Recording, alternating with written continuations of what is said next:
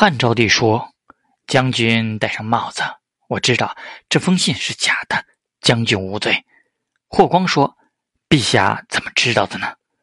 昭帝说将军调动校尉还不到十天。燕王怎么知道呢？